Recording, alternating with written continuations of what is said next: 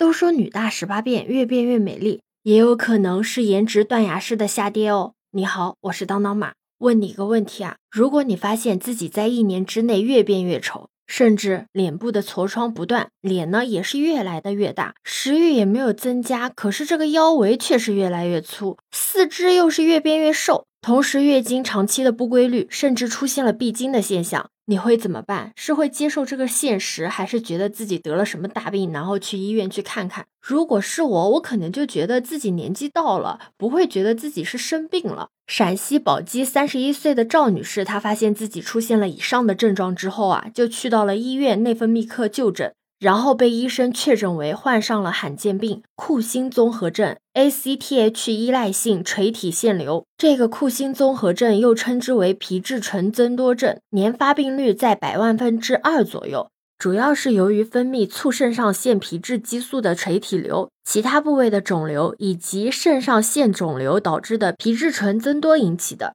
这个病的高发年龄主要是在二十到四十岁之间，男女的发病率之比为一比三。按它的病因可以分为促肾上腺皮质激素，也就是 ACTH 依赖型和非依赖型两种，主要表现为满月脸、多血质外貌、向心性肥胖、痤疮、紫纹、高血压、继发性糖尿病和骨质疏松等。长期的使用大剂量的糖皮质激素，或者是长期的酗酒，也可能会引起类似库欣综合症的临床表现。这种被称之为外源性、药源性或类库欣综合症。在明确了病因之后，赵女士就接受了垂体瘤的切除手术。术后的她也慢慢的恢复了以往的面容以及体型，月经呢也变得规律了起来。所以，如果有一天你突然发现自己的样貌发生了一个巨大的改变，特别是在饮食没有改变的情况下，你变胖了或者变丑的话，你可能是生病了。丑可能真的不是你的问题，而是一种病。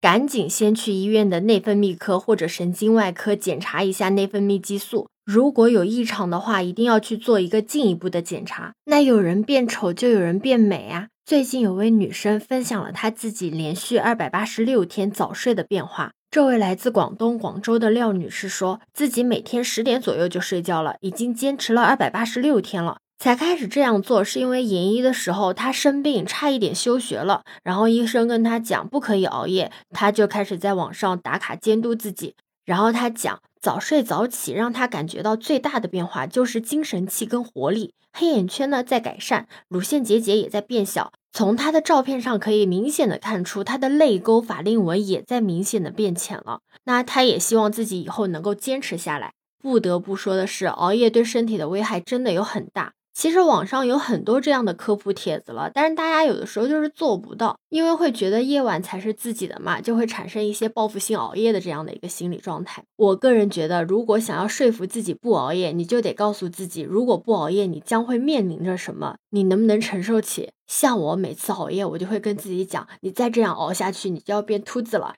然后我就会默默的看着时间，不能熬了，不能熬了，已经到点了，赶紧睡，不然就会变秃头。其实我今天看到杨幂的一个杂志的访谈，她说她朋友给她推荐了一个脱发神器，特别的有用，我就特别的好奇，好想知道她那个用的脱发神器是什么。如果你知道的话，你可以在评论区告诉我，因为我觉得我现在掉头发太严重了，我不能想象我再这样掉下去会变成什么样子。我现在在很努力的调整自己的作息和饮食。因为这两点对于身体健康来说是很重要的两点嘛，那我就在想，随着年纪的增长，那颜值肯定是会到一个慢慢衰老的一个状态，这是没有办法控制的事情。但是健康是在自己的可控范围内的，只要你能够保证自己的作息规律、饮食健康，保持一个良好的心态，以及做一些适当的运动，那么你的身体一定是不会太差的。就像有网友讲的，比丑还惨的是又丑又不健康，身体才是革命的本钱，对吧？欢迎你的点赞、收藏、订阅，我是当当马，拜拜。